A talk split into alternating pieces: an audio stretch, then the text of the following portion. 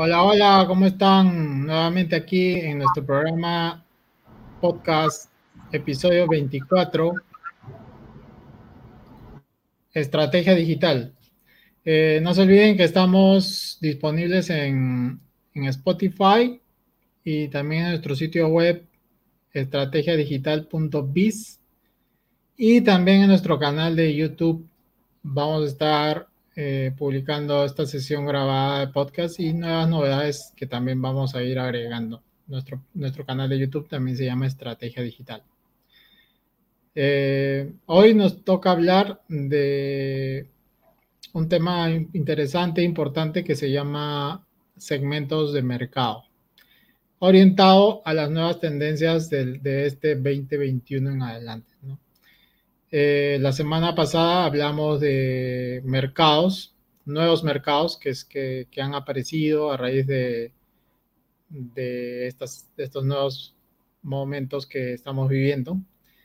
Eh, han aparecido nuevos negocios, como también hay otros negocios que han retrocedido, ¿no? Eh, entonces, eh, vamos a tratar de recomendarles algunos temas sobre nichos de mercado, segmentación de mercado, target, como quieran llamarle. Y vamos a empezar. Mi nombre es César Vallejo y le doy el pase a nuestro amigo Aldo. Gracias César y bienvenidos a todos nuevamente a Estrategia Digital, nuestro podcast donde vamos a estar viendo temas de negocios, de internet, emprendimiento, marketing y muchas cosas más para todos ustedes. Entonces, bienvenidos y eh, hoy tenemos un tema muy interesante. Mi nombre es Aldo Boteri y espero pues que disfruten este episodio. Adelante, Freddy.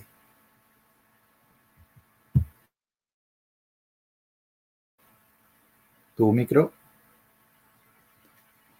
¿Qué tal? Buenas noches a todos. ¿Qué tal, Aldo? ¿Qué tal, César? ¿Qué tal, Víctor? Eh, muy bien, hoy día vamos a continuar hablando de los mercados, también un tema apasionante que tenemos que tener en cuenta si queremos hacer negocios en Internet, ¿no? Entonces, eh, como dijo muy bien César, de manera genérica hemos hablado en el podcast de la semana pasada, pero hoy día vamos a hablar ya de nichos más específicos. Bueno, ya le llamo nichos cuando voy a hablar de mercados, siempre digo nichos, eso lo vamos a ver por qué. Es porque digo nichos siempre desde mi punto de vista, ¿no? Entonces, no se vayan hasta el final, que vamos a tener mucha información para ustedes hoy día. Mi nombre es Freddy Ortiz y adelante, Víctor. ¿Cómo están? ¿Qué tal? Qué gusto saludarlos. Buenas noches. Sí, y lo que yo voy a tratar es sobre las personas en los nichos. O sea, cómo los consumidores usan los nichos. ¿No? Ese, sí, creo que ahí eh, hay, que, hay que considerar siempre, hay algo que es importante considerar, ¿no? Cuando se habla de un producto, se habla, por ejemplo, de cuál es la conducta del producto en el mercado. O sea, eh, si el producto, por ejemplo, este, tiene un empaque adecuado, si a la hora de tratarlo logísticamente este, puede tener una permanencia o puede ser afectado, y cómo las personas usan el producto, es otra cosa. O sea, el, producto, vamos a suponer que es un celular, ¿no es cierto? Es un celular, ¿no es cierto? Entonces, uno ve la conducta del celular, es, un Samsung, ¿no? Entonces, eh, ¿cómo, está trabajando el Samsung a través de, del, hardware, del software que tiene? Y la otra es cómo uso yo el, celular, ¿no? Entonces, eh, cuando se toca el tema de los nichos, que lo va a tocar muy bien este Freddy Ortiz. Yo voy a aprovechar que él haga la explicación adecuada para yo este, poder incidir en las dos cosas que deseo incidir. Le doy la palabra este, a César Vallejo.net. Gracias, Víctor. Sí, hoy vamos a hablar de mercado. Hay muchas formas y maneras de verlo desde puntos de vista diferentes, pero hablando en simple, en todas las personas que, tenemos un negocio, eh, ya sea antes o después, tenemos que elegir un mercado. ¿No? Muchas veces es mejor elegirlo antes para ver qué producto necesita el mercado o cuáles son las necesidades o los problemas que tiene ese mercado. Pero para validar el mercado, eh, hay, hay, hay, ciertas recomendaciones, ¿no? Primero que tiene que ser un mercado que sea poblado, es decir, que tenga mucha gente, ¿no? Identificamos un segmento de mercado en el que existan muchas personas. Por ejemplo, podríamos decir que un mercado que, donde hay muchas personas es el mercado de los emprendedores, ¿no?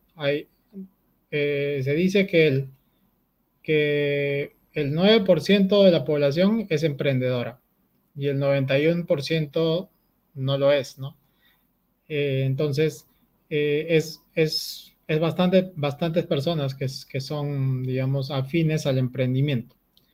Eh, la segunda regla que podríamos decir es que sea un mercado hambriento, es decir, que esas personas estén hambrientas de conocimiento o, o hambrientas de ejecutar su pasión, digamos, por decir.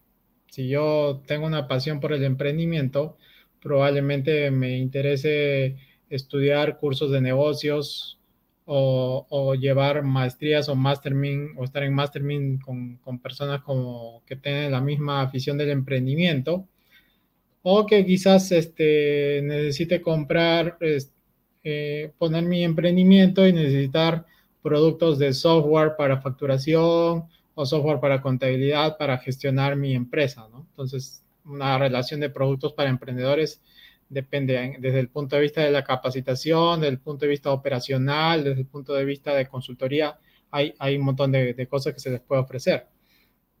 ¿no? Entonces, había dicho que es que el mercado sea poblado, que el mercado esté hambriento y este, que otra regla que puede ser que el mercado tenga capacidad adquisitiva, ¿no? Entonces, obviamente que, que estos emprendedores puede que, que, no tengan dinero, pero muchos de ellos ya, ya pasaron por ciertos procesos que ya tienen capital o tienen la capacidad de prestarse el dinero o depende del país en el que están, tienen acceso a créditos, ¿no? Entonces, este, he escuchado muchas historias de, de emprendedores que empezaron con, tarjetas de financiándose sus capacitaciones con tarjetas de crédito de su mamá, de su tío, de su hermano. Se han prestado dinero para lograr hacer lo que quieren. ¿Por qué? Porque estaban hambrientos, ¿no? Entonces, el dinero no es una excusa porque el dinero se consigue. Y si, el mercado está hambriento, así no tenga dinero, lo va a conseguir. Entonces, la capacidad adquisitiva está, está pues ahí, ¿no? Eh, bueno, un ejemplo contrario que les podría dar a, que no tiene capacidad adquisitiva es que yo le quiera vender, eh, digamos, productos a jubilados de la tercera edad, que depende del país donde estén, puede que su capacidad adquisitiva sea, sea baja en relación a, otro país, ¿no? Pero también a la hora que elegimos un mercado, está involucrado tanto las personas, las pasiones, la ubicación geográfica también es importante, ¿no? Si nosotros vamos a hacer una, un, ahora que tenemos el Internet, vamos a tener una amplitud regional, latinoamericana, por país, por distrito. Seguramente que ahora que hablemos de cola larga, vamos a especificar que, que a veces el nicho es tan específico que puede ser a dos kilómetros a la redonda, ¿no? Entonces depende mucho del negocio que tú tengas también. Entonces, para, para para empezar esas tres reglas, ¿no? Que sea un mercado poblado, que sea un mercado hambriento, ¿no? Y que, y que sea un mercado que tenga capacidad adquisitiva, ¿no?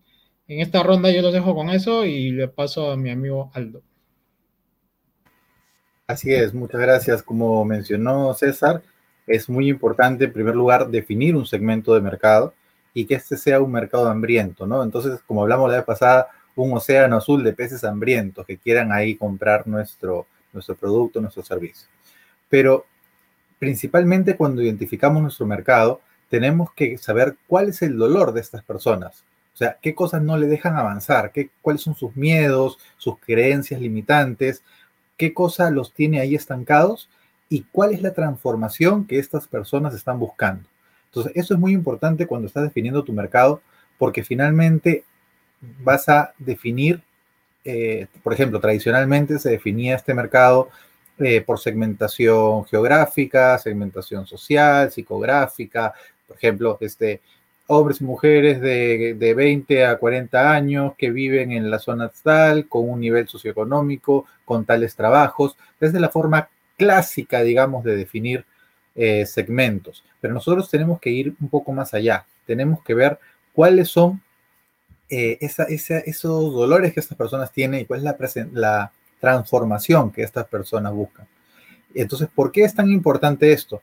Porque definir un segmento de mercado nos va a ayudar a poder transmitir un mensaje y este mensaje comunicarlo en la forma que esas personas lo van a entender y no solamente lo van a entender, sino también se van a sentir identificados. Por ejemplo, muchas veces se comete el error de al querer ofrecer un producto ser muy técnicos o hablar en un lenguaje con el cual las personas no están familiar y, y, por lo tanto no conectamos bien con nuestro público, ¿verdad? Entonces es muy importante conocer bien nuestro público para que al momento de transmitir nuestro mensaje podamos fidelizarlos y lograr esa conexión emocional con nuestros prospectos para que luego se conviertan en clientes. En realidad el mensaje es tan importante que al momento de hacer tu plan de comunicaciones, porque ah, por ejemplo hay muchas empresas que tienen su plan de marketing, su plan de ventas, pero no tienen un plan de comunicaciones que es fundamental para poder nosotros enviar este mensaje a nuestros posibles clientes y a los clientes que, ya tenemos. Entonces, es muy importante tener muy definido nuestro, nuestro nicho. No quiero entrar tanto ahí en el tema porque Freddy nos va a explicar en un momento en, qué consiste, pero básicamente es llegar al punto de conocer a estas personas y si es posible ponerse en sus zapatos. muchas veces hago el ejercicio de, si este es mi segmento de clientes, trato de visitar los lugares que ellos visitan, de leer las publicaciones que ellos leen, visitar las, las páginas web que ellos visitan, para conocer un poco más cómo se comporta este mercado y cuál es la forma en la que este mercado se comunica, qué cosa le gusta, qué cosa no le gusta, analizar las palabras clave que están buscando en Internet, las tendencias, para de esa manera yo poder enfocar eh, mi oferta en una forma que les resulte amigable y que esté en sintonía con lo que ellos están buscando.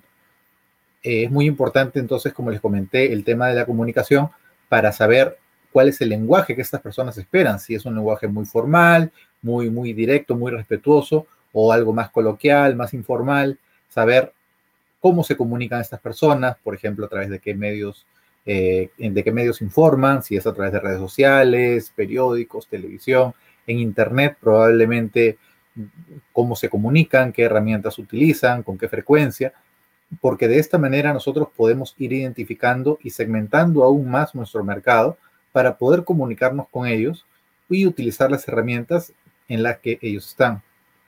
Muchas veces eh, se dice, ¿no? Si, si tienes un producto y quieres vendérselo a todo el mundo, al final vas a terminar vendiéndoselo a nadie. Y es que cuando tienes un producto, por ejemplo, una pastilla para el dolor de cabeza, es el ejemplo clásico, porque a todos nos duele la cabeza, pero no tienes un segmento específico, va a ser muy complicado saber dónde se reúnen las personas que les duele la cabeza, por ejemplo, ¿no? Entonces, eh, de esa misma manera, si tenemos un producto, tenemos que orientarlo hacia un mercado, así sea algo muy genérico, igual siempre hay forma de segmentar, siempre hay forma de subdividir para que de esa manera podamos comunicarnos con mayor eficiencia a este nicho de mercado del cual Freddy nos va a comentar mucho más. Así que ahora le doy el eh, el pase a Freddy. Freddy Ortiz nos va a explicar acerca de los nichos. Gracias, Aldo. Bien. Eh, en los negocios por internet, en los negocios en línea, puede ocurrir que ya yo tengo un negocio y voy a entrar a manejar mi negocio online. Por lo tanto, se supone que yo tengo bien definido mi nicho de mercado, ¿no? Si ya tengo un negocio. Yo voy a enfocarme un poco más en esta primera vuelta en el tema de una persona emprendedora que quiere ingresar al mundo de Internet. O sea, no tiene todavía un negocio definido en el mundo real. Pero nosotros sabemos y recomendamos siempre a las personas que pueden hacer negocios por Internet, ¿no? Todos nosotros, los cuatro que estamos acá, por ejemplo, entramos a Internet probablemente sin saber a qué nos íbamos a dedicar al inicio. Luego vimos que en Internet era un mundo muy grande, ¿no? en el cual podíamos enfocarnos en diversas cosas. Y entonces nos encontramos que existen muchos especialistas de marketing en línea, pero que son bastante, bastante vagos en su explicación, ¿no? Y nosotros entramos esperando tener un éxito instantáneo, ¿no? En todo lo que hacíamos. Entonces venía, venían los problemas porque no teníamos la explicación clara y nosotros queríamos tener éxito instantáneo. Entonces las cosas no funcionaban. ¿Qué pasaba? Lo que pasaba es que no habíamos definido bien a lo que nos íbamos a dedicar exactamente, ¿no? Y a quién queríamos atender. Entonces eso significa escoger un nicho de mercado, ¿no? A quién, no, a quién vamos a atender.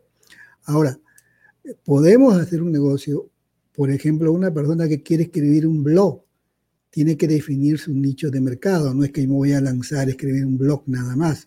Primero tengo que tener bien claro a qué nicho de mercado me voy a enfocar, a qué nicho de mercado voy a brindarle mi información, hacia sea gratis, ¿no? Entonces, el gran problema que existe hoy en día es que nosotros entramos al mundo de Internet y no definimos exactamente el nicho de mercado al cual queremos enfocarnos, ¿no? Entonces, César dijo bien claro, mercado, tiene un mercado poblado, tiene que ser un mercado hambriento, tiene que tener capacidad adquisitiva, ¿no? Entonces, esas cosas también tenemos que tenerlo en cuenta como cuando elegimos un nicho de mercado, ¿no?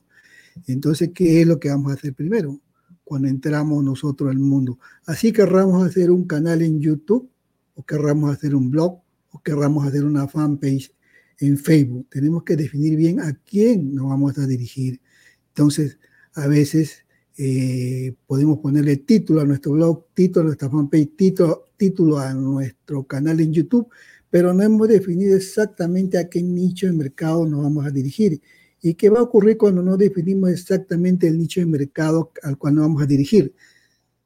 Lo que va a ocurrir es que probablemente hagamos mucho, hagamos mucho contenido que no lo lean o que no lo vean. Y nuestro crecimiento va a ser muy lento en el mundo de Internet. Pero si nosotros definimos exactamente nuestro nicho de mercado, entonces vamos a tener mayor éxito de manera más rápida, ¿no? Porque vamos a, dirigirnos a un grupo de personas que requieren la información o los servicios que nosotros vamos a ofrecer, ¿no? Y no se lo estamos ofreciendo a todo el mundo, tal como decía Aldo, ¿no? Si lo ofrecemos a todo el mundo, no lo vamos a vender a nadie, ¿no? Entonces, cuando empezamos, tenemos que empezar primero a sentarnos, a hacer una pequeña investigación de mercado, o sea, vamos a tener que primero generar ideas porque probablemente cuando yo ingrese todavía no sepa exactamente a quién me voy a dirigir. Entonces tengo que empezar a generar ideas para ver a qué nicho de mercado yo me voy a, dirigir. Entonces, ¿y cómo voy a encontrar yo mi nicho adecuado? Ahora el nicho que yo escoja tiene que estar en sintonía. Está bien, puedo tener mi mercado poblado, mi mercado hambriento, mi capacidad adquisitiva, pero si yo no sintonizo con ese mercado, entonces no puedo darle servicio, ¿no es cierto? Entonces tiene que haber sintonía entre ese mercado y lo que a mí me gusta, entre lo que a mí me apasiona compartir. Entonces aquí ya vamos teniendo un primer requisito, ¿no? Yo tengo que dirigirme a un nicho que a mí me gusta, que a mí me apasiona, ¿no? Como yo digo, si vas a dar información, esa información que yo voy a dar, me apasiona darlo y se lo quiero compartir a todo el mundo, ¿no? Porque esto tus potenciales clientes lo van a sentir. Y a eso le llamamos la audiencia, ¿no? la audiencia adecuada. Entonces, eh, tenemos que generar ideas. Eh, hoy en día hay toda una teoría de, cómo escoger nicho, que, que, en este podcast no lo vamos a decir todo, simplemente vamos a dar unas, unas pequeñas pinceladas, ¿no? Eh, por ejemplo, lo primero que tengo que pensar que el nicho que yo voy a escoger tiene que ser evergreen. ¿Qué significa evergreen? ¿no? Es este evergreen, o sea, verde por siempre. Bueno, se llama verde por siempre porque este, es un negocio que va a existir siempre, ¿no? Por ejemplo, si me voy a dedicar a un nicho de pérdida de peso, bueno, pérdida de peso yo sé que siempre va a existir ese mercado, ¿no? No, no, no es estacional. O si me voy a, a ocupar de salud y belleza, es un mercado evergreen que siempre va a existir, no es estacional. O hacer dinero en línea, que es un mercado grande hoy en día, ¿no? O el tema de cocinas y recetas, eso siempre va a existir. Entonces, tu mercado o tu nicho que tú vas a escoger tiene que ser evergreen, o sea, que sea, no sea estacional. Entonces, porque tú le vas a dedicar esfuerzo a esto, le vas a dedicar tiempo. entonces tienes que ser, este, tienes que, como se dice, dar en el blanco, ¿no? Porque no nos perdemos perder tiempo y mucho menos dinero, ¿no? Entonces, como yo a veces hago, porque yo me dedico mucho al negocio de nichos, en el nicho en el sentido de que yo puedo hacer un blog para un nicho específico, con información para un nicho específico, o puedo hacer un canal en YouTube para un nicho específico, ¿no? Entonces, ¿cómo hago esto yo? Eh, simplemente yo, este, y eso lo sabe Víctor, yo en el día a día voy apuntando y tomando notas de cosas que me llaman la atención, ¿no? Si veo, aunque yo no veo noticias, porque las noticias son negativas siempre, pero de vez en cuando veo algo por ahí y tomo nota, porque de repente es algo que la gente está buscando, o no sabe, o desconoce, ¿no? Entonces, siempre vas a encontrar problemas. Vas mirando tus problemas y los problemas de otros. Entonces, tomas nota de los problemas, mira lo que hay alto alrededor, mira lo que sale en los periódicos, qué conversan tus amigos, qué conversa César con Víctor. Entonces, te estás dando cuenta que hay un tema que está surgiendo ahí. ¿no? Entonces, lo tomas nota o qué te atrajo de televisión. O, ahora, por ahí salen los productos, porque vas a ver qué productos utilizan, qué productos están usando esas personas. Y entonces tiene que sintonizar con algo que a ti te hace feliz, ¿no? Entonces, este, eh, y de ahí va a surgir este, cosas o ideas que tú vas a entender que si dos o tres personas hablan de eso o necesitan esas cosas, ¿cuántas más personas las necesitan?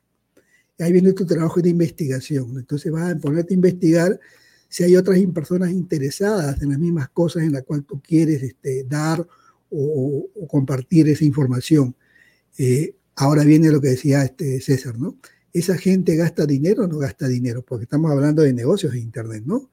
¿Qué tipo de problemas enfrentan esas personas? Qué cosas los hace feliz, qué cosas los emociona, qué cosas los enoja, qué cosas los entristece, qué cosas los frustra. Todas esas cosas tenemos que ir tomando nota. Miren que todavía estamos, no hemos puesto ni el, nombre de nuestro nicho, pero tenemos que conocer esas cosas. De todas estas cosas, nosotros vamos a sacar que podemos compartir un contenido porque el objetivo es que nosotros tenemos que ayudar a las personas a resolver problemas, ¿no? Pues el negocio está ahí. Entonces, una vez que tú hayas definido a lo cual te quieres dedicar, entonces vas a tener que ir a ver si ese, esa idea que tú tienes o que tienes en mente es rentable o no. Si hay un mercado hambriento, ¿no? Si la gente compra. ¿Cómo lo vas a hacer? Te vas a ir a las plataformas que ya existen que venden productos online, ¿no? Por ejemplo, puedes ir a Amazon y si tienes idea de, quiero ver el tema de la depresión, que todo el mundo habla hoy día que la gente está deprimida. Entonces, yo tengo conocimiento, tengo estrategias he aprendido ciertas herramientas que ayudan a combatir la depresión. Entonces, estoy pensando que me voy a dedicar a eso. ¿Está bien? ¿Ese mercado es rentable o no? Entonces, voy a Amazon, pongo la palabra clave depresión y veo si hay libros que se están vendiendo. Si te están vendiendo, bien, porque si se están vendiendo significa que hay gente que está comprando ese producto, entonces vas por el lado correcto. Antiguamente nos decían en otro, anda Clitman, pero hoy día Clitman ya no es el Clitman de hace tres años, ¿no es cierto?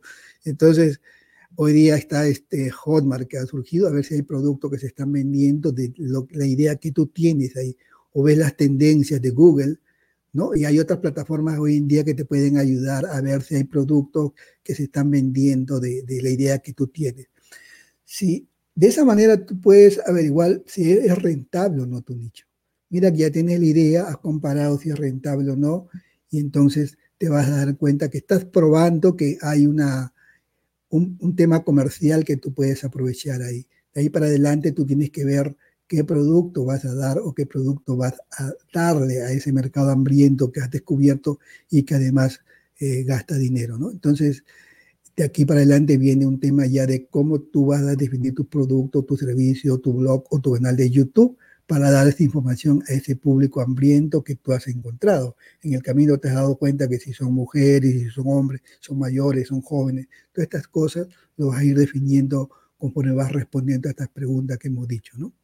Pero te vas guiando siempre por el tema de las otras plataformas que ya existen, donde ya probablemente te estén vendiendo productos del tema al cual tú quieres dedicarte. Si encuentras que se están vendiendo productos, no te, no, no te sientas mal, alégrate, porque significa que ya alguien más estudió el mercado y te está ayudando, indicándote que el mercado es rentable, ¿no?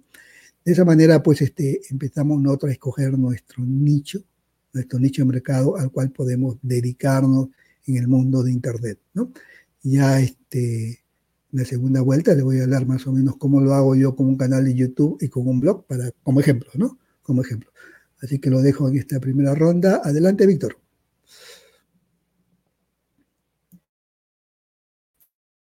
Bueno, verdaderamente, este, eh, Freddy ya ha explicado toda la conferencia, en realidad, y muy bien, verdaderamente muy, muy claro, eh, en el sentido de que una vez que tú escoges el nicho, ¿no?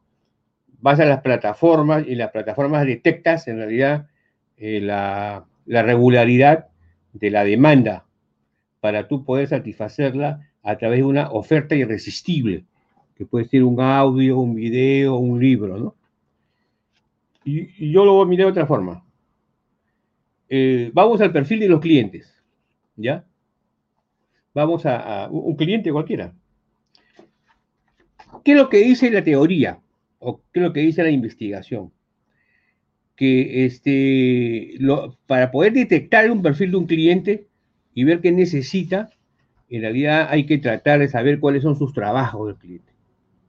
Por ejemplo, si yo soy un estibador, ¿no? Vamos a, vamos a suponer si yo, yo, yo soy, yo soy una persona que produce prendas en el emporio de Gamarra. Eh, Gamarra es un emporio comercial de producción y comercial que queda en el distrito de La Victoria, que es un distrito populoso de Lima, cuyo exalcalde ahora se está lanzando a la presidencia y posiblemente sea presidente de la República del Perú, ¿no? Entonces, esa persona, por ejemplo, tiene una característica de trabajo.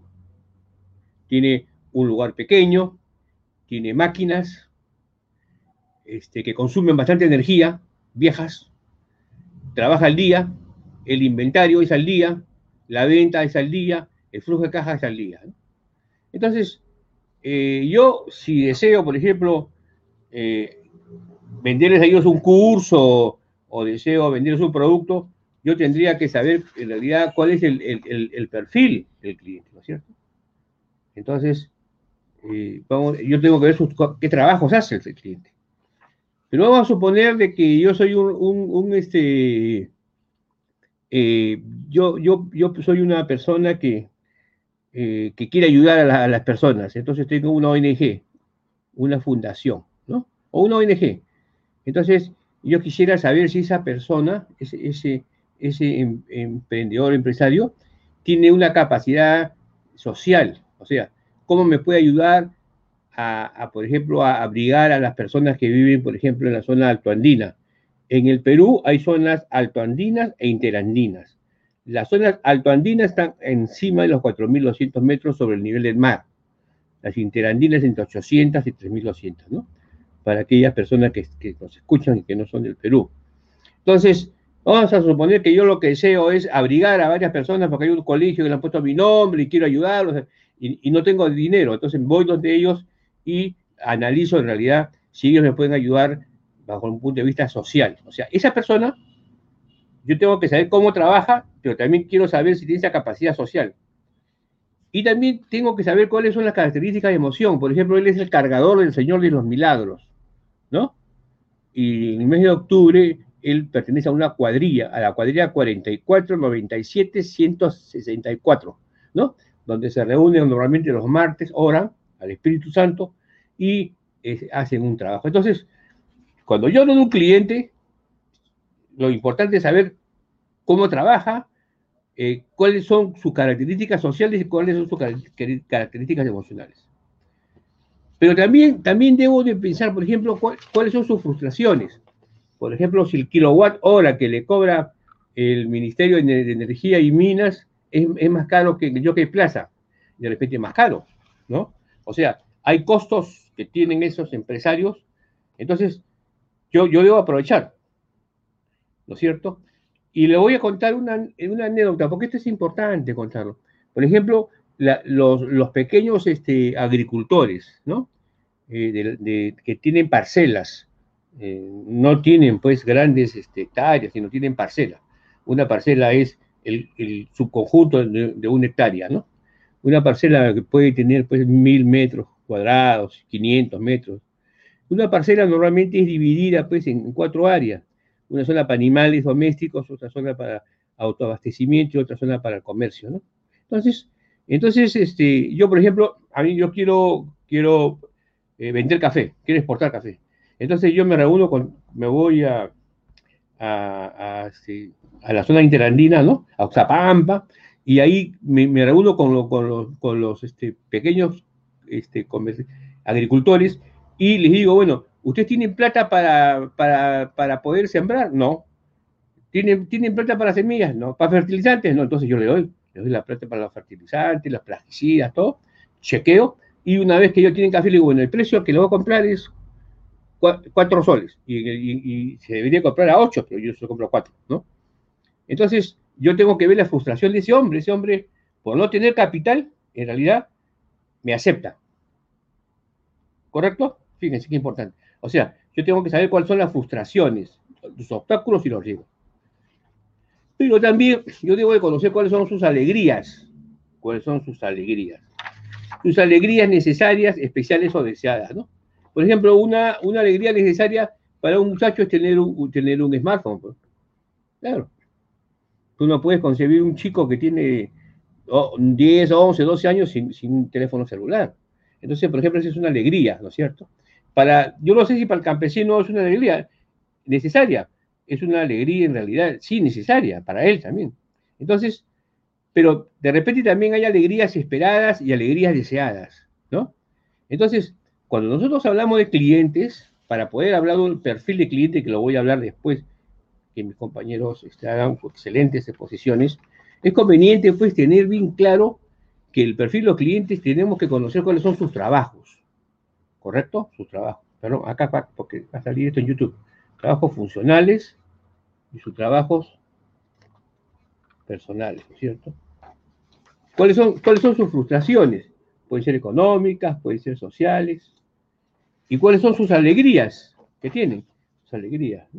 Las alegrías, por ejemplo, de una persona que, de un campesino, de una persona que, trabaja en el campo, o una persona, un técnico, es que sus hijos sean profesionales o, se desarrollen, ¿no? Entonces, eh, miren, miren la manera de mirar a un cliente, ¿ah? es, completamente diferente a otra forma, ¿no? O sea, si uno mira a un cliente de esa forma, eh, y mejor dicho, yo observo que las, que las organizaciones que tienen mucho éxito en, en general, ¿no? sobre todo en, lo que es producción de bienes en algunos, y, en algunos casos servicios, analizan al cliente de esa forma. Claro, analizan al cliente de esa forma. Entonces el cliente se embarca, ya sea porque tiene problemas de, carácter del trabajo que necesita para su trabajo, ¿no?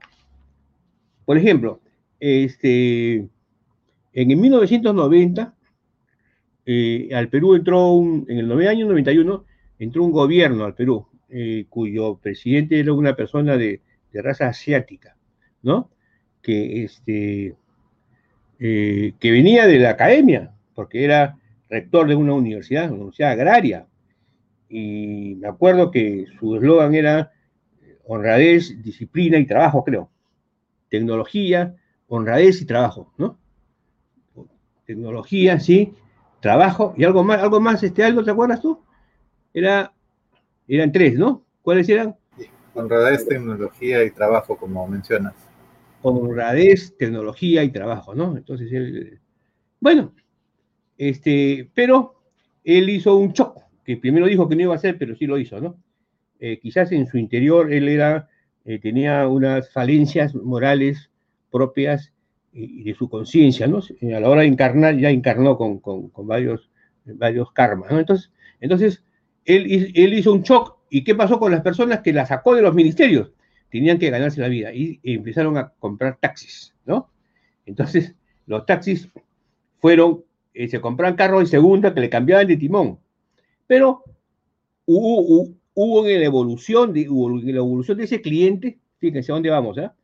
Hubo, este, hubo, hubo gente que sí se dio cuenta y dijo, yo creo que si, que si nosotros les ponemos el negocio del gas, ¿no? A esos, a esos, a esos taxis, las personas, van a tener un beneficio. Efectivamente, el taxista tenía el beneficio, en realidad, de que, de que tenía más combustible y que podía hacer más carreras y tenía, mejores ingresos. O sea, o sea hicieron, hicieron una, la solución a un, de un problema ante una situación, hicieron una solución que alcanzó a, todo, a todos los, taxistas. ¿no? Entonces, por ejemplo, eso fue algo interesantísimo, porque hasta yo tenía amigos que, a su maletera le pusieron, le pusieron este, una, una, pelota ahí de taxi, yo, yo, no lo llegué a hacer. ¿no? Entonces, este, cuando nosotros hablamos de un cliente, debemos también de hablar de cuál es su trabajo, ¿no es cierto? Cuáles sus frustraciones y sus alegrías. Y, yo creo que eso es muy importante, porque cuando, cuando, cuando yo analizo a los marketing, hablan de el, mercado, son las personas, son las instituciones que compran un producto a precio determinado, y tan, tan, tan, tan, tan, tan, tan, tan, tan, tan, tan, y los economistas hablan de los, de los actores y factores, y, ¿no? y es una maravilla, pero si nosotros vamos analizando el mercado un poquito más allá, nos damos cuenta que eh, esas, personas que analizan y sacan la propuesta de valor de un negocio es porque el, perfil del cliente este, es, es, complejo. El perfil del cliente. Por ejemplo, ¿cómo, cómo, ¿cómo es el perfil del cliente en este momento de la pandemia ahora con una segunda ola en el Perú, por ejemplo? Sería interesante analizarlo porque primero que, debe tener una serie de frustraciones, porque él está pensando en, poder generar otros ingresos y, no va a tener tiempo. Por otro lado, su trabajo sí lo tiene que cumplir. Entonces, entonces este, lo cual mis compañeros lo han desarrollado muy, muy bien en el sentido de, la, parte digital, ¿no? Y, cuáles son las alegrías que tiene que tener el cliente, ¿no? Entonces, eh, yo no he encontrado, por ejemplo, a un político que hable, que, nosotros que somos los ciudadanos, que nos hable sobre nuestro trabajo, muy bien, de una manera general, habla algunos obstáculos que, que, se presentan, ¿no? Pero no, no habla de nuestras alegrías. O sea, no considera nuestras alegrías. Entonces, es, lógico. ¿Cómo tú vas a tener contento a un cliente si tú no, no concibes su, la, alegría que tiene que tener la persona? Entonces, el cliente hay que mirarlo que también tiene que sentir alegría. Entonces, hace muy poco yo hablé del design thinking, que es uno de los temas que si ustedes van a mi canal de YouTube, ¿no? Ahí van a encontrar, tengo como siete videos sobre el design thinking. Entonces, en el design thinking se habla al final del prototipo, que es lo que seguramente mis compañeros van a, van a hablar ahora. Pero el prototipo es dinámico, va cambiando. Por ejemplo, el prototipo que han hecho los, los que tienen negocios Ahora en esta, en esta, en en esta época tiene que cambiar. ¿Por qué? Porque la, empatía con el cliente, que es justo el, conocer, el conocer sus trabajos, sus salidas, sus obstáculos, le va a decir qué es lo que sucede, ¿no? Entonces, este, uno de los casos más típicos de que ha tenido éxito en el Perú, actualmente tiene éxito, son las tiendas de ocasión. Eh, por ejemplo, a una cuadra en mi casa han puesto una tienda que se llama Más, ¿no? Cuando mi mujer sale, le falta huevo, sale y compra, camina 80 metros y tiene esa tienda. ¿no? Ya no tiene que ir al supermercado. ¿No? son tiendas de ocasión. Entonces, las tiendas de ocasión, por ejemplo, eh, lo que están haciendo es ayudar a lo que, a, lo que eran las verdulerías, en el sentido de, satisfacer una necesidad. Entonces, eh, esa es una cosa extraordinaria, ¿no? Ahora, la gran pregunta es, la gran pregunta es, ¿cómo la tecnología va a, variar sobre lo que son los trabajos, que ya lo estamos viendo, el, trabajo en, los hogares, ¿no? se está usando. ¿Cómo eh, va a haber el tema de las frustraciones y cómo el, el tema de, las alegrías, ¿no? Porque, por ejemplo, eh, la alegría de los, de los que trabajaban en una, en una empresa en un lugar alquilado. Trabajaban y después al mediodía salían y almorzaban y todos conversaban, conversaban y, después iban a trabajar de nuevo, ¿no? Entonces había una, había una socialización de las personas, ¿no? Ahora, con, este, con esta situación actual, esa socialización yo creo que se ha visto reducida. Entonces, seguramente deben haber nuevas mentes que están viendo cómo solucionar ese tema de esa alegría, ¿no? Entonces, yo dejo esa inquietud de cómo, cómo se podría solucionar la alegría en un nicho de mercado actualmente, ¿no? Ok, eso es todo lo que tengo que decir hasta este momento. Muchas gracias, le doy la palabra a cesarvallejo.net. Bien, Víctor. Sí, excelente. Eh, miren, eh, lo que lo que ha dicho ahora Víctor y Freddy han hablado un poco yéndose ya al, cliente y ahí hay que precisar que tanto como, como cliente hay, una, hay un cliente decisor y está el consumidor, ¿no? Como el caso de los pañales, ¿no? El, que consume el pañal es el, el, niño, pero el que decide la compra del pañal es el padre, ¿no? Entonces, ahí como dice Víctor, ¿cuál es la alegría del padre a comprar el mejor pañal, ¿no? Entonces tú tienes que ir por ahí, ¿no? ¿Cuál es la, alegría y el dolor también, ¿no? Pero hay que ver las alegrías que justamente Víctor lo está tocando porque justamente eso se está viendo en nuevas tendencias de la propuesta de valor, ¿no? Eh, lo otro que quería decirles es que tomen atención, ¿no? Hoy estamos 2021, 19 de enero, y lo único permanente en, esta, en este momento es el cambio, ¿no? Entonces, eh, tanto puede cambiar los mercados y las monedas, que hoy en día tenemos un Bitcoin casi en 30 mil dólares, y quizás ahora en febrero el dólar ya no exista, ¿no? El dólar que conocemos.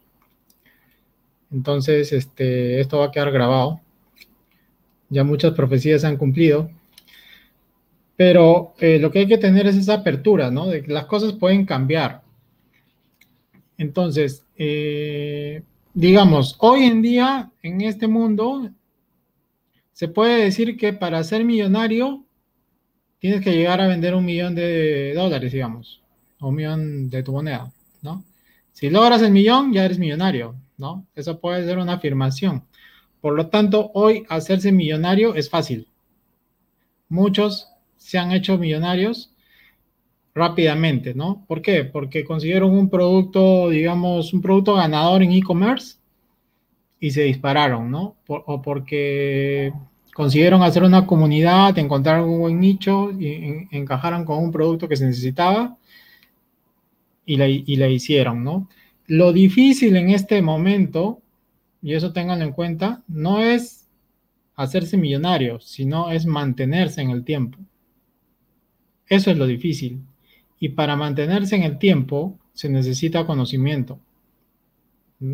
Se necesita conocer, manejar negocio, ¿no? Eh, aprender cómo funcionan los mercados. Y en realidad no tener un solo negocio, lo que necesitas es una cadena de negocios. Y, y todo lo que nosotros hemos hemos hablado ya en nuestros 24 episodios de este podcast, es un contenido excelente de negocios, ¿no? Entonces aprovechenlo, revisen lo que hemos hablado, porque hay mucho, mucha experiencia y mucho contenido en, cada episodio que hemos tocado sobre estrategia digital, sobre todo, ¿no? Porque el mundo cambió y, ahora tenemos nuevos mercados, nuevos, nuevos tipos de clientes, nuevas necesidades, ¿no? Entonces, este, eso, eso es algo que a mí me parece importante que quería mencionar. Y, también dense cuenta que hay mucho objeto brillante y tengan cuidado con eso, porque muchas, muchas de esas personas que se consiguen mucho dinero rápido, lo que hacen cuando ya están cuando ya la curva está bajando, ponen, se ponen a hacer el curso de cómo ellos hicieron el dinero. Cuando ya el mercado ya está, ya está, ya esto ya está de salida y al final te cobran a ti para que tú te capacites, pero ya es muy difícil que tú logres. Es lo mismo que logró porque él, entró en, en, una ola, de repente ya está de bajada, ¿no? Esto ha pasado mucho con dropshipping, con algunos tipos de e-commerce, con criptomonedas. Luego otros que ya son más, un poco más, que ya tienen el tema más aterrizado, incluso crean hasta redes de multinivel, ¿no? Y, bueno, uno que, está empezando puede entrar en esos temas y, Y ha pasado, ¿no? Con, otras criptomonedas que han salido, ha pasado con, con Forex, ha pasado con, con muchas cosas que es a tener cuidado con el objeto brillante, es mejor capacitarse y entrar a un mercado que tú conozcas, ¿no? Lo, lo, más importante, como dijo Freddy, entrar a un mercado que tú conozcas y que a ti te guste o, por, o, que tú vendas experiencia que ya, que ya tú ya has hecho una, una transformación, tú puedes, puedes vender una solución porque tú ya pasaste por ese proceso. Entonces, eso es importante para también al momento de elegir un mercado, eh, tú puedas conocer el mercado, ¿no? O, o, conocer sus alegrías, sus dolores, o lo que ya pasó, ¿no? Ahora, otra cosa que habló Víctor sobre Design Thinking, hay, un tema que, les va a servir, que es el prototipo. El prototipo es antes del proto, del prototipo. El prototipo en, negocios para explorar mercado eh, es algo que yo le llamo probar rápido y barato. ¿Ok? Entonces, imagínense que ustedes quieren, ya eligieron un mercado que que es poblado, que es un mercado hambriento y que es un mercado con capacidad adquisitiva. Ahora, ¿qué le puedo vender a ese mercado? Le puedo vender de repente un producto que ustedes van a crear, ya sea un producto de servicio o un producto físico. Entonces, ¿qué cosa puedes, cómo puedes testear rápido y barato? Puedes invertir 20 dólares y hacer una campaña en Google o una campaña en Facebook ofreciendo el servicio. Y tú vas a ver si el mercado tiene tracción con tu servicio de tal manera que si te generaron pedidos o incluso generaste ventas online, tú te vas a dar cuenta si realmente hay respuesta de mercado. Eh, en esto hay que controlar las emociones, porque imagínate que, que tú quieras vender eh, no sé, un producto, una lamparita de noche, ¿no? Y te diste cuenta que esa lamparita de noche la puedes vender en 20 dólares. Y tú te emocionas porque el chino te dice que si me compras dos containers, te vendo las lamparitas a un dólar y tú la vas a vender en 20. Entonces te emocionas tanto que, te traes los containers y a la hora que lo pones a la venta en tu tienda e-commerce, que también vas a mandar a hacer, te das cuenta que a la gente de tu país, porque ya es un mercado local, no le interesan las lamparitas. Entonces, eh, si tú hubieras probado la campaña antes de traer el container, quizás hubieras validado el producto, validado la oferta y, hubieras eh, probado con certeza de que el mercado iba a responder a ese producto. Entonces, eh, una cosa que hablé primero es elegir el mercado, el segmento, si tienes el producto o vas a elegir qué producto le vas a vender a ese mercado, luego hay que validarlo probando rápido y barato, ¿no? Probar rápido y barato. Eso es algo que tienes que tomar nota porque eso para ti es el prototipo de validar si vas a entrar o no vas a entrar a ese mercado. Luego, si tú tienes que crear el producto, ya pasarás a hacer el prototipo y puedes ver los videos de Víctor de Design Thinking donde puedes eh, entender cuáles son los pasos para desarrollar un producto que solucione un problema específico, ¿no? Entonces, eh, ten en cuenta esto, ¿no? Probar rápido y barato, ya sea un servicio o un producto físico, es lo principal para poder validar un segmento de mercado, ¿no? Ahora, para recomendar libro para segmento de mercado importante, hay un libro que se llama Long Tail, que, que en traducción en español sería cola larga. Ese es el libro que tendrían que, leer si quieren profundizar más en segmentación de mercado. Bueno, entonces ya le doy pase a, nuestro amigo Aldo. Sí, efectivamente, básicamente ya han comentado el tema eh, con mucho detalle mis compañeros, entonces tratando un poco de, cerrar y buscar puntos en común, algo muy importante que quiero resaltar es que cuando vas a empezar un negocio, lo primero que tienes que hacer es definir bien tu segmento del, mercado. Y no solamente el segmento, sino ir un poco más allá, ser un poco más específico y definir cuál es tu nicho y tu subnicho en el cual te vas a enfocar, porque de esa manera es que vas a poder diseñar tu estrategia de comunicación, tu estrategia de ventas, tu plan de marketing, ¿verdad? Entonces, es muy importante, en primer lugar, saber a quién nos estamos dirigiendo. Eh, hay mucha, mucha gente que me llama preguntando acerca de publicidad en Facebook y ni siquiera saben a quién le están haciendo la publicidad. Quieren hacer su publicidad para anunciar su producto, su negocio, pero no saben a quién lo van a anunciar, cuando tiene que ser primero saber a quién nos estamos dirigiendo. Eh, luego de eso, pues tener un mercado, conocer bien este mercado, como mencionó Freddy, un mercado el cual tú conozcas y si es posible que haya sido parte de este mercado, porque es la mejor manera en la que vas a poder entender cuál es el problema real, ¿verdad? ¿Cuál es el problema de fondo? ¿Cuál es el dolor de, las personas?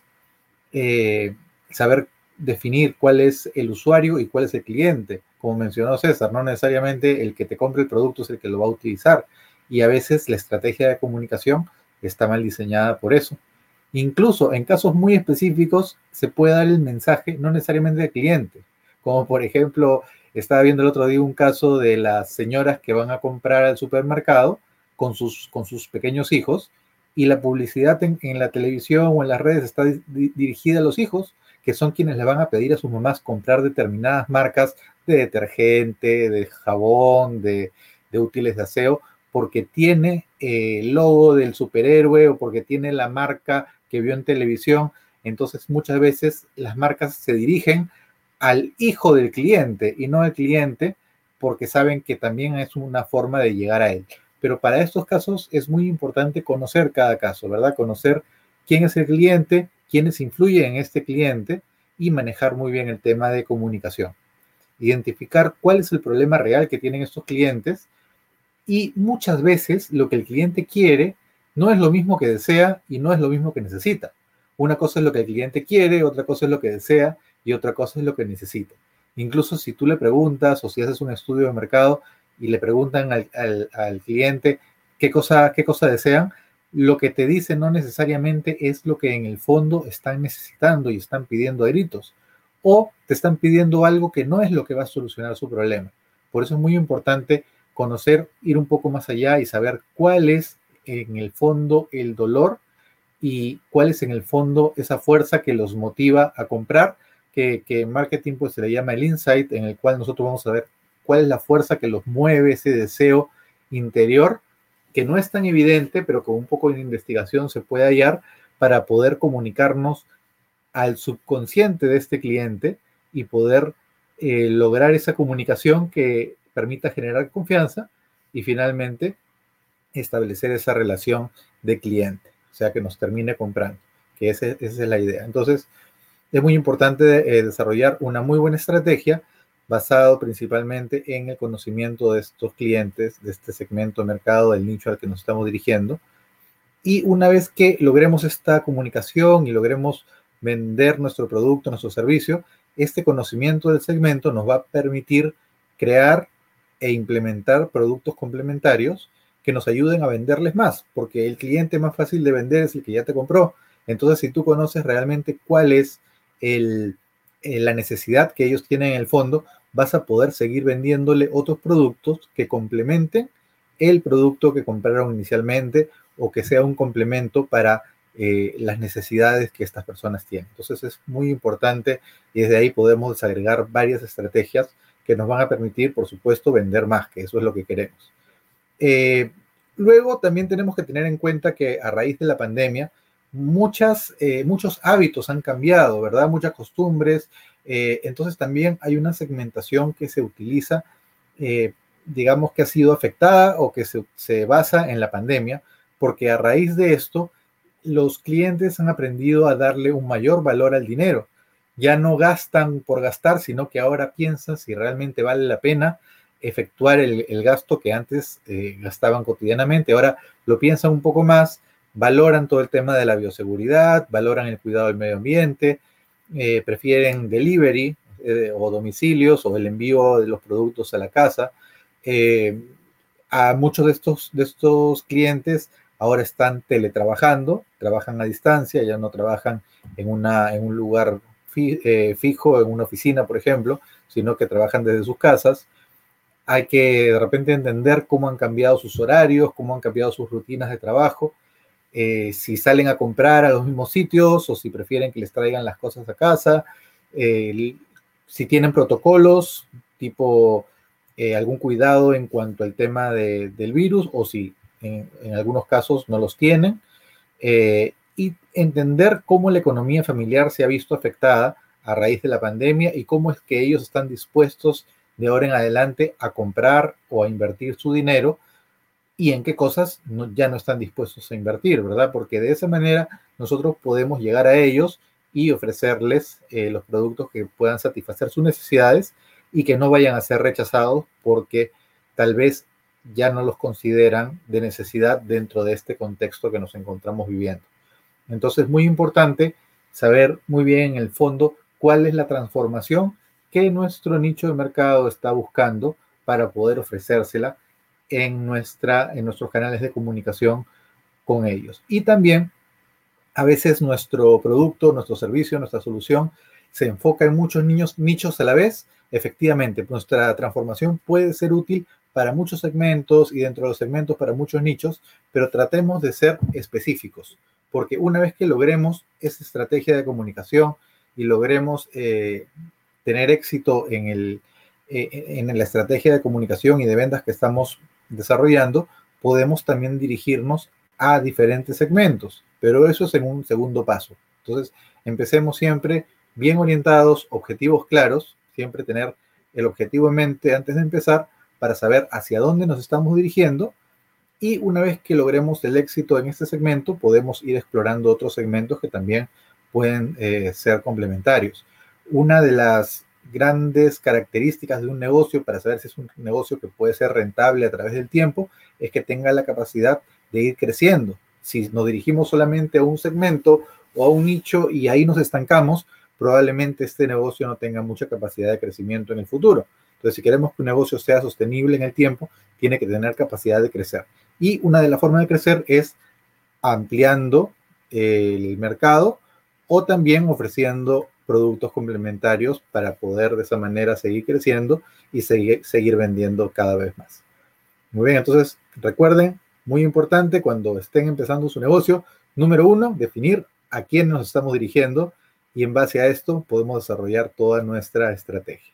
Muy bien, eso ha sido todo de mi parte. Muchas gracias y les doy la posta a Freddy Ortiz.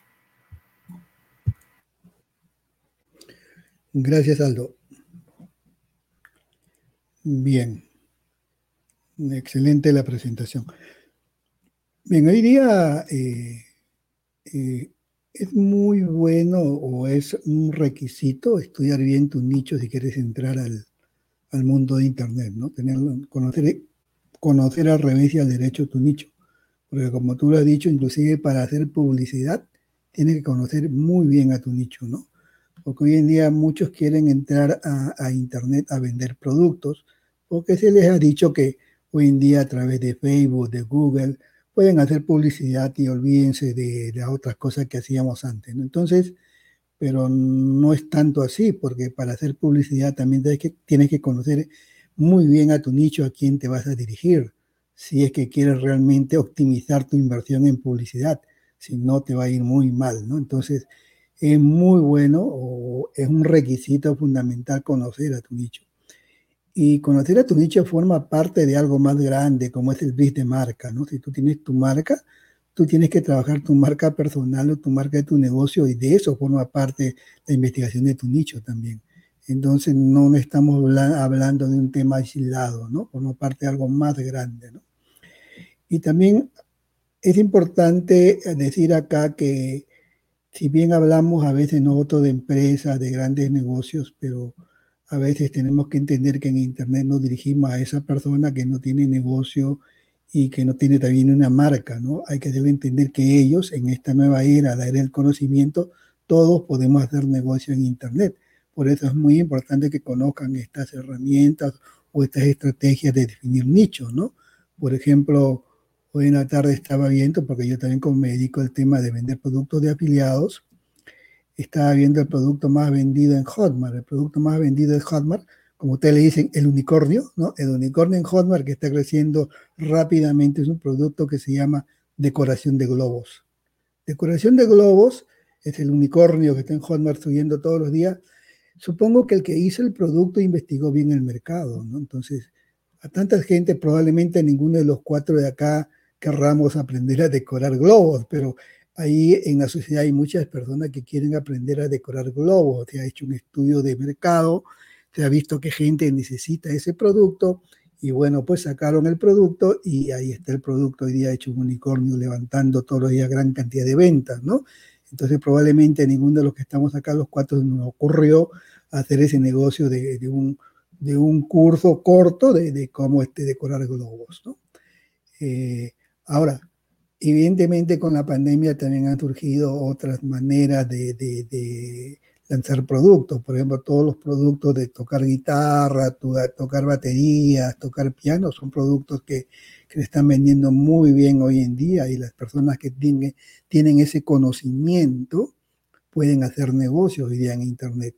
Además, además si desconocen hoy en día las estrategias de hacer negocio en Internet, pueden aliarse a, algún, alguien que sepa de marketing por Internet y, y pueden lanzar el producto los dos de manera rápida, ¿no? Entonces, hay muchas maneras en que las personas que aún no han entrado en Internet, pero tienen un conocimiento, pueden, a través de una pequeña investigación, tal como le estamos diciendo actualmente, si el nicho, o sea, si la afición que ellos tienen lo pueden convertir en negocio, haciendo una pequeña investigación de mercado, viendo si el nicho es rentable y si hay nicho si hay personas que están requiriendo ese producto y si hay productos que ya están vendiéndose y la gente está pagando por eso, ¿no? Si ustedes saben decorar globos, bueno, pueden entrar a, competir con, ese curso que te ha hecho un unicornio en, en hoy en día, ¿no? Entonces, de esa manera, eh, a todos los que nos escuchan también tienen que entender que cada uno de nosotros puede hacer un negocio, ¿no? No nos asustemos, o sea, no, no nos asustemos de, cuando nosotros hablamos de grandes empresas, grandes marcas y grandes emprendimientos, son como ejemplos, ¿no? Porque de ahí sacamos muchas ideas nosotros y ustedes que no tienen, todavía no han ingresado en Internet, pero tienen un conocimiento, pueden empezar a hacer negocios. Claro, evidentemente no va a ser de la noche a la mañana, pero solamente tienen que decidirse, ¿no? A empezar. Eh, por ejemplo, en el caso que yo les hablo, eh, uno puede ganar dinero haciendo un blog, si lo sabe hacer bien enfocado en un nicho. Uno puede ganar dinero haciendo un canal en YouTube, si lo sabe hacer bien, o haciendo una fanpage, o estando en un canal en Instagram. O sea, uno puede ganar dinero sin tener producto al inicio. El producto podría venir después. Y en el camino ir ya rentabilizando. Si tú has definido bien tu nicho y has descubierto que ese nicho quiere, requiere ciertas cosas, sabes cuáles son sus dolores, cuáles son sus alegrías, como han explicado mis compañeros, y tú le empiezas a dar eso a esas personas, lo que están requiriendo, entonces vas a tener ya seguidores fieles con los cuales después tú puedes hacer negocio, ¿no? pero es muy importante también acá la mentalidad, un tema creo que hablamos en el segundo podcast, ¿no? ya hace muchos, muchos meses, ¿no? de la mentalidad correcta, ¿no? Tenemos que ser positivos. Lamentablemente hoy en día en la sociedad eh, es muy negativa la sociedad. Ustedes ven un noticiero, los periodistas se han especializado en ser negativos. Nunca te dicen una noticia positiva. Además, inciden y buscan y rebuscan todo lo negativo. Entonces, si tú miras eso, evidentemente tu mentalidad va a ser negativa siempre. Entonces, hay que cambiar esa manera de pensar. Si no, también, y toda esa, toda esa idea lo vas a llevar a tu negocio, al mundo de Internet, y la gente te va, se te va a correr. Dice, ¿por qué la gente se me corre? ¿Por qué? Porque algo estás haciendo mal, pues, ¿no? Porque algo estás transmitiendo tú. Entonces siempre tú tienes que vibrar positivamente. Entonces hay muchas herramientas y los que no vieron, creo, el podcast número 2, ¿no? Que lo vuelvan a revisar, que ahí hablamos mucho de este tema. Entonces, si vas a hacer un blog y ya tienes y conoces las necesidades, las felicidades que requieren y los dolores de tu cliente, tú puedes compartir información para aliviar ese dolor o para impulsar esa felicidad que ellos buscan a través de un contenido de valor, ¿no? A veces algunos dicen, pero yo no sé escribir. Entonces, pues busca un, apoyo. Hay personas especialistas que escriben y saben escribir muy bien, entonces tienes que subcontratar a las personas. Pero la cosa es que tú ya lo veas como un negocio y tengas claro que ahí vas a ganar dinero o tienes en mente ofrecer un producto a futuro. Y lo único que tienes que crear es esa comunidad que te va a seguir y te va a a reconocer a ti como la autoridad en ese nicho de mercado en el cual posteriormente tú vas a hacer negocio, ¿no? Y este, evidentemente tienes que conocer muchas cosas después, por ejemplo, cómo generar tráfico hacia tu plataforma, si es plataforma de ventas o tu, blog o tu canal en YouTube. Tienes que, generar, tienes que aprender a generar tráfico. Ahí es quizás donde entran los conocimientos de publicidad que tienes que conocer, ¿no? Y probar, probar una y otra vez, porque no, no necesariamente a lo que estamos aquí, estamos en internet, sabemos que tenemos que probar y una y otra vez. No es que a la primera, como dicen, no va a salir todo correcto. Tenemos que ir cambiando, modificando para ver qué cosas nos salen bien. Y cada nicho es diferente, ¿no? Y aprender a manejar, pues, este, las herramientas de analítica, que hoy día, para, para bueno, casi todas las plataformas lo tienen, ¿no? Como hacen análisis o analítica de, de cuántas personas te visitaron, qué tiempo estuvieron navegando tu blog, qué tiempo vieron tu video. Todas esas analíticas y hoy día es sencillo saberlo, las mismas plataformas te lo ofrecen y tienes que aprender a manejar eso, ¿no? Entonces, probar, testear, ¿no? Y generar tráfico, ¿no? Entonces, es ahí donde quizás también entra un concepto nuevo, bueno, que ya también hemos hablado, que es el email marketing, que también tienes que conocerlo. Se dan cuenta cómo cuando empezamos a hablar de nicho, al final tenemos que seguir todo el recorrido, ¿no? O sea, por eso que siempre estamos hablando nosotros de la estrategia y de las herramientas de Internet, que de alguna manera está pues en cada una de las fases del proceso, ¿no? Entonces, a todos los que nos escuchan, no, no, este, no se amilanen, eh, ustedes saben muchas cosas, y escojan qué es lo que más les gusta y empiecen a estudiar a su nicho. Probablemente destaquen muchas ideas y pueden hacer un negocio de muchas maneras. Hay muchas maneras de hacer un negocio en Internet y si nos siguen, nosotros vamos a seguir hablando de muchas maneras de hacer un negocio por Internet. Pero el tema de analizar un nicho es vital. es muy importante, ¿no? Analizar un nicho. Eso te va a ayudar mucho. Si bien no te va a hacer exitoso, pero sí es muy importante para que seas exitoso, ¿no? Es muy importante conocer toda esta teoría de los nichos y hoy día hay muchas herramientas que nos ayudan pues a, estudiar bien al potencial cliente, ¿no? Entonces, este, lo dejamos aquí por ahora y adelante, Víctor.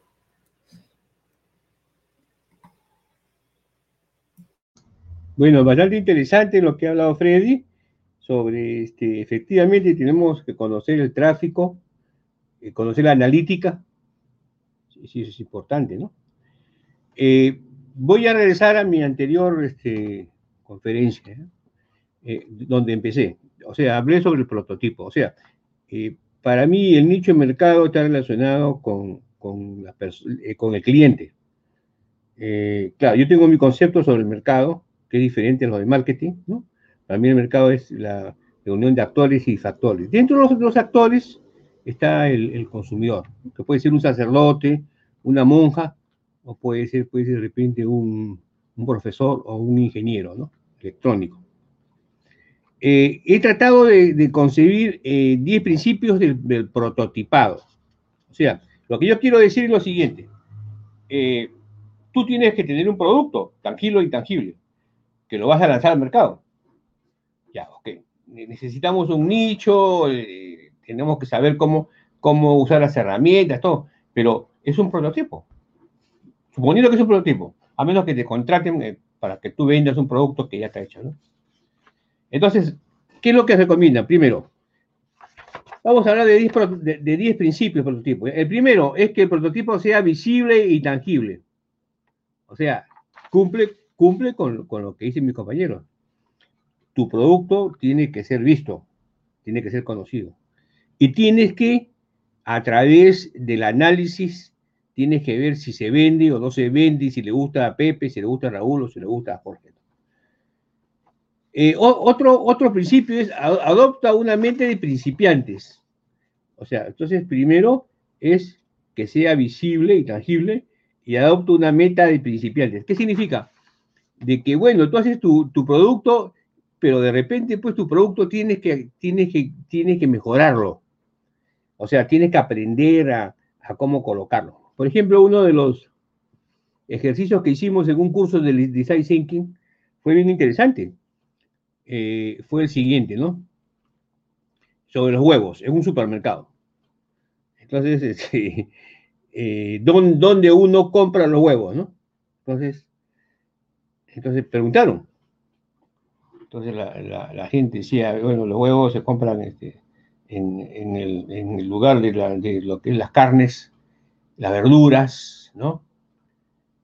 Eh, pero la, gran pregunta, en Lima, por ejemplo, los huevos se compran en las cajas, en las cajas Cuando tú sales del supermercado, ahí encuentras los huevos y los compras. Pero eh, la, pregunta, la pregunta no fue esa, la pregunta fue, ¿dónde puedo yo comprar los huevos para el desayuno? Para el desayuno. ¿Entiendes? Entonces todos los participantes nos concentramos en, en dónde puede encontrar huevos para el desayuno. Pero en realidad uno no compra huevos para el desayuno, pues uno compra huevos para una serie de, de actividades que tiene que hacer. Entonces, es importante tener una idea, una mente principiante, ¿no? O sea, eh, si uno no está, si está equivocado, bueno, tiene que tratar de, volver a hacer las cosas, pues. Otro es, es que no te enamores de las primeras ideas. Eso le pasa a uno cuando uno conoce una chica, ¿no? O cuando se va a casar también, ¿no? No te enamores de las primeras ideas, ¿no?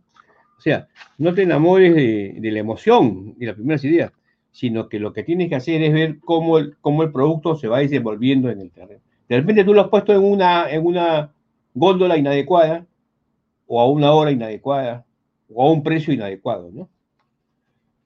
Eh, otro tema que es importante es siente, siéntete cómodo temporalmente. O sea, no pienses, no pienses que, que, que, este, que está perfecto. No pienses, no pienses, no, necesariamente. O sea, de repente tú piensas que, está bien, pero, eh, por ejemplo, una cosa bien interesante, ¿no? Yo voy a hacer una pregunta acá a mis compañeros, ¿ya? Y me gustaría que me contesten, ¿no? Eh, cuando ustedes compran espárragos, que los compran su señora normalmente, ¿ustedes compran el espárrago fresco o compran el espárrago envasado? En su casa. ¿Qué le llega a su casa? ¿Fresco o envasado? A ver, fresco. ¿Fresco? Fresco. ¿Ah? Fresco, fresco. ¿Tú, Aldo? Fresco congelado. Sí, fresco. ¿Tú? O sea, tu mamá o, tu empleada o tu novio, porque tú ya estás de novio, compra eh, y te prepara, supongo que te preparará la comida porque te, vas a casar con ella. compra el espárrago fresco congelado. Entonces, miren, entonces, miren, ¿eh? miren, entonces este, pero ¿qué pasa? Podría ser de que el espárrago fresco que compramos, de repente la persona que lo vende ya, ya se exporta y nos, venden el, nos venden el espárrago ya, este, vamos a decir, congelado, ¿cierto? Entonces, uno no se debe sentir, uno debe sentirse, sentirse cómodo diciendo ya, lo que estoy haciendo yo está bien, ¿no? Sino debe de pensar de que es temporal. Otro, otro tema. Empieza con, baja fidelidad. Mira qué importante, ¿ves? empieza con baja fidelidad. ¿Se ve? No se ve acá, Empieza con baja fidelidad. O sea, piensa de que las personas fieles son pocas. Y, eso es interesante, ¿eh? Porque yo me acuerdo que participé en un estudio eh, en Miraflores hace muchos años, cuando estaba el alcalde este, Andrade. Y no sé por qué me decían Andrade, Andrade, porque parece que me parecía Andrade porque tenía bigotes y el pelo. Entonces, este, eh, el problema era por qué las tiendas cierran antes los 24 meses. Entonces se, dedicó a la, digamos, a la conclusión de que uno tiene una fidelidad con un cliente cuando en dos años regresa a comprarle, ¿no? Entonces, la, empieza con baja fidelidad significa de que no necesariamente va a regresar la persona a comprarte. Otro tema. Muestra tu trabajo y busca la crítica y no la tomes negativamente. Ahí está. Por ejemplo, eso es importante. O sea, eso significa de que es conveniente escuchar la crítica. No sé si ustedes han observado, a menos a mí, me, a mí me gusta hacerlo, y a veces este, eh, no sé si a usted le gusta en un supermercado. Yo cuando veo algo que no funciona, voy, voy a, informes y, le digo, señorita, por si acaso, este, este, con los temas, con el personal de seguridad, que te quieren, que te, que te ponen la, para la temperatura en la cabeza, o otra, otra cosa, ¿no? Este, la cajera, por ejemplo, cómo te atiende, ¿no? Entonces, eh, tú hablas con la persona que te atiende y, te puede decir, ah, sí, qué interesante, por favor, no se preocupe, voy a conversar, ¿no? Pues también te podría, te podría decir, ya yo voy a verlo, y, no lo ve. Entonces, eh, a veces este, las críticas hay que tomarlas positivamente. Que es difícil, ¿ah? Que es difícil. Eh, a veces cuando uno está enseñando una clase, está dando una disertación y le dicen, mira, has hablado muy rápido, te has comido las palabras, a veces uno no quiere creer, ¿no? Pero eso es, conveniente. Otra cosa, aprende más rápido fracasando antes, repetidas veces y con poco dinero. O sea, lo ideal es, lo ideal es con poco dinero, ¿no? Perdón, ¿esto se ve? No se ve.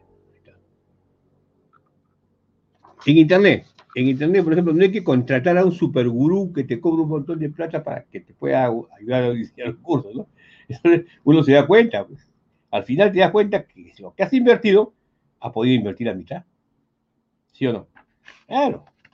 Entonces, ese es importante el tema de, de la repetir a veces y con poco dinero, ¿no? Ese es lo que recomienda. Otro tema, usa técnicas creativas. Esta es la 8 ya. Usa técnicas creativas. Entonces, cuando uno es un prototipo, debe tratar de usar técnicas creativas diferentes. Otro, otro, otro, otro, otro ítem, crea modelo check, o sea, prototipos extremos. Yo no sé, yo no sé si ustedes, ustedes han tenido la oportunidad de, de ver, de, ver, de ver que cuando se ha creado un, un producto, han puesto cosas así extremas que ha hecho de que la gente piense. ¿Han visto? Yo no he visto, yo no he visto. ¿Han visto en los supermercados? Eh, en, las ferias, ¿han visto? ¿Han visto? En el Perú no se ha visto eso, ¿no? Pero, por ejemplo, lo que acá recomiendan es crear modelos, modelos prototipos extremos fomentando debates. O sea, crea cosas diferentes para que la gente, ah, para que haya, quizás, quizás en la parte política, ¿no? Yo me acuerdo mucho que había un, muchacho que se lanzó al alcalde que creo que quería comprar helicópteros, creo. ¿Se acuerdan? ¿Se acuerdan que un, prospecto de alcalde quiso comprar helicópteros para, verificar algo? Yo me acuerdo, me acuerdo hasta ahora, ese, es, un debate sobre la compra de helicópteros, pues, de una manera adecuada, ¿no? Entonces, eh, no sé de qué forma se podrían crear modelos check, o sea, prototipos extremos, ¿no? Ah, y haz un, lo último, haz, un seguimiento de lo que aprendes, ¿no? Haz un seguimiento de lo que aprendes y de, las percepciones. ¿Se ve? ¿Se ve? Sí.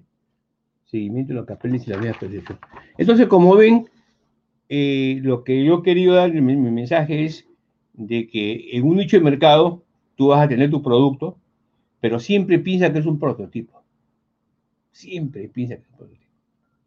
Entonces tú te vas a aceptar de que hay cosas que caminan y cosas que no caminan, y cosas que tienen que cambiar. Entonces ese concepto es muy importante, y eso viene pues del, design thinking prácticamente, el tema de los prototipos. Entonces, eh, la educación, por ejemplo, es un prototipo, claro. Eh, las actividades que uno hace es, un prototipo, ¿no?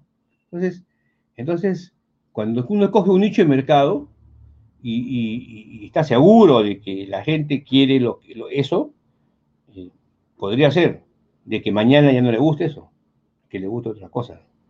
Entonces, eso, eso, también es un, prototipo. Entonces, eh, yo creo que hay una inquietud ahí, ¿no? La, inquietud es eh, hasta, qué, hasta, qué momento todo lo que hemos creado es un prototipo que tenemos que estarlo revisando. En un nicho de mercado, ¿no? Este, por ejemplo, por ejemplo, y yo estoy analizando, estoy analizando el disco. Hay un señor que se llama López Aliaga, Rafael López Aliaga, que es una persona bien seria, ¿no? Que ha, escrito un libro sobre proyectos sin inversión en el Perú. Entonces, yo lo que, lo que he hecho, lo que estoy haciendo es leer lo que él ha escrito y este, dar una opinión sobre lo que ha escrito, ¿no? Que me parece que es interesante pero veo de que él tiene una, una dirección hacia Michael Porter. Y todo lo relaciona a Michael Porter. Y para nosotros ya Michael Porter pues es el pasado. o sea, estamos en la estrategia del Océano Azul ahora, estamos en otras cosas, ¿no? Entonces, este, miren, miren cómo, cómo el pensamiento de uno tiene que adaptarse a, a una serie de, de, temas este, de la actualidad, de la actualidad, ¿no? Entonces, eh, la gran pregunta es si lo que tenemos es un prototipo o es, o es un producto terminado. Eso se lo dejo yo a, eh, a, una, a, una reflexión, eh, porque nosotros de repente pensamos que es un producto terminado, pero de repente eh, tiene un tiempo de vida limitado y en realidad es un prototipo.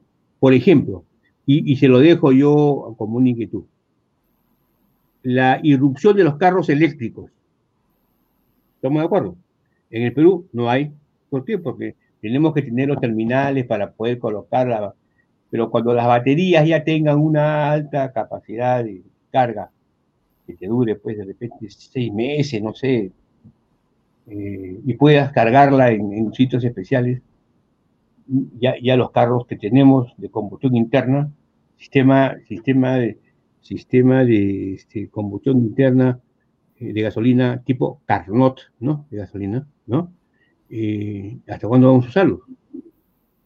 Entonces, por ejemplo, eso, eso es un tema, ese es un tema, por ejemplo, de alta reflexión, porque eso va a significar un ahorro de combustible una descontaminación, pero también un, cambio en todo. Entonces, este, fíjense qué importante es lo que estamos conversando, ¿no? Lo que estamos conversando son cosas que eh, afectan a la, sociedad en realidad. Y yo creo que eso es una de las cosas que debemos de, considerar, ¿no? Eh, que eh, nuestros productos van a ayudar al, cambio en la sociedad. ahora, claro, la sociedad puede ser a nivel también mundial, como, dice Freddy, ¿no? Freddy dice, eh, Perú no es, no, es nuestro cliente, nuestros clientes son, de acuerdo contigo. Pero hay algunas cosas que seguramente sí son de carácter local, como dice César, ¿no? En fin, esa era mi inquietud y eso quería dejar, dejar mi opinión sobre los mercados en relación al tema de, los prototipos. Muchas gracias, le doy la, a César Vallejo.net. Víctor, sí. Eh, mira, al inicio dije, yo mencioné que, que el 9% de la población es emprendedora. Por lo tanto, quiere decir que es muy probable que el 91%, que es la otra parte, sería una población que está o no hace nada o son empleados y están, digamos, en una zona de confort. Eh, en la que van a ser o intraemprendedores dentro de una empresa o van a ser excelentes gerentes o profesionales excelentes o profesionales mediocres, hay de todo, ¿no? Entonces, dentro del 9% de los emprendedores hay de los que ya tienen emprendimiento, ya es lo que están en, en la marcha, ¿no? El tema en Latinoamérica es que la educación que tenemos en Latinoamérica es una educación que condena el fracaso. ¿Ok? Entonces, acá no, en, otras realidades el fracaso se premia. Entonces, las metodologías están orientadas a fracasar. Y, de, de, fracaso en fracaso tú llegas al éxito. Entonces, obviamente, ese 9% tiene otro cable, tiene otro cableado en el cerebro que, digamos, tiene, eh, se permite fracasar de alguna manera, ¿no? De acá de, de, los cuatro que estamos aquí en esta conferencia, probablemente hayamos intentado hacer negocios que no han funcionado y seguimos aquí contentos, ¿no? Entonces, este, tenemos muy buena tolerancia al fracaso porque somos emprendedores. ¿no? Mientras que otra persona quizás se frustraría y no haría nunca más nada, ¿no? Y estaría quizás pasando su hoja de vida nuevamente para que lo contraten. Eso es algo importante que tiene que quedar claro, ¿no? Entonces, cuando Víctor hablaba, por ejemplo, de fracasar rápido y barato, es muy parecido a lo que yo les dije, probar rápido y barato también un, si funciona, ¿no? Un negocio, ¿no? Entonces, quédense con eso, ¿no? Rápido y barato, fracasar rápido y barato, porque si fracasaste rápido, te diste cuenta que este negocio no jala y te puedes ir a otro, ¿no? Otro que tenga mejor tracción en el mercado. Otra cosa que viene del pasado también es la investigación y desarrollo, ¿no? Incluso en algunas empresas hay un área de investigación y desarrollo, a la cual luego se le agregó la innovación. Investigación y desarrollo de innovación. Ya cuando llega innovación se le pone el design thinking, que es lo que Víctor tiene videos en su canal, y, y, también lo que dijo Aldo, ¿no? Que luego también llega la neurociencia. Y al llegar a la neurociencia, nos damos cuenta que los focus group de toda la vida nunca sirvieron y que al final sabemos que el cliente no sabe lo que quiere, ¿no? No sabe lo que quiere porque el cliente tiene emociones ocultas que no expresa, ¿no? Él te puede decir, yo quiero algo para esto, pero finalmente internamente es otra emoción que lo mueve. Eh, y tanto es así que, por ejemplo, Henry Ford, que fabrica autos, una, hay una frase que, que está en, en, internet, ¿no? Que dice que si Henry Ford le hubiera preguntado a sus clientes qué es lo que quieren, sus clientes le hubieran dicho que necesitaban un caballo más rápido, ¿no? Y no, no, el cliente mismo de por sí no hubiera dicho, ¿sabes qué? Yo necesito un vehículo, ¿no?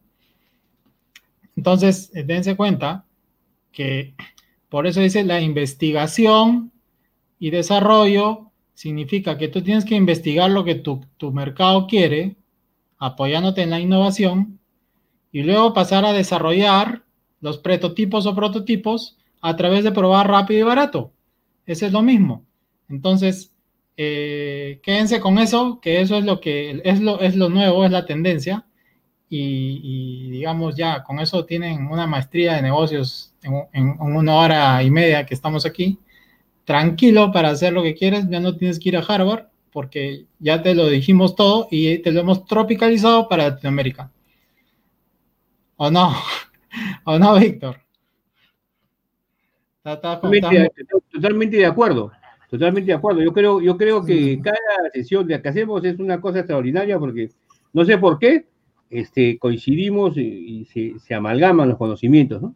Pero sí, cierto, verdaderamente no, lo, no, no, los, no los encuentran en, en, la, en, los currículos que tienen en, en las universidades. Así es. Así, Así es. es. Solamente que... agregar a lo que nos escuchan que estamos hablando del punto de vista de los emprendedores, ¿no? Y tenemos que estar, este, bueno, fracasamos a cada rato y estamos acostumbrados a fracasar porque eso no, supuestamente nos hace más sabios pero también hay que tener en cuenta que la sociedad está ordenada para los empleados, ¿no? Todas las instituciones allá afuera están para apoyar al empleado, para estas cosas, pero no para los emprendedores, que es un tema que hay que cambiar, ¿no? Porque toda la sociedad se ordena solamente para los empleados, las leyes son para los empleados, ¿no? Pero para el emprendedor como que está un poco abandonado, es un tema que tenemos que también que trabajar a futuro, ¿no? Porque eh, no podemos seguir así, ¿no? Después de todo lo que hemos hablado, no podemos seguir así, ¿no? Así es.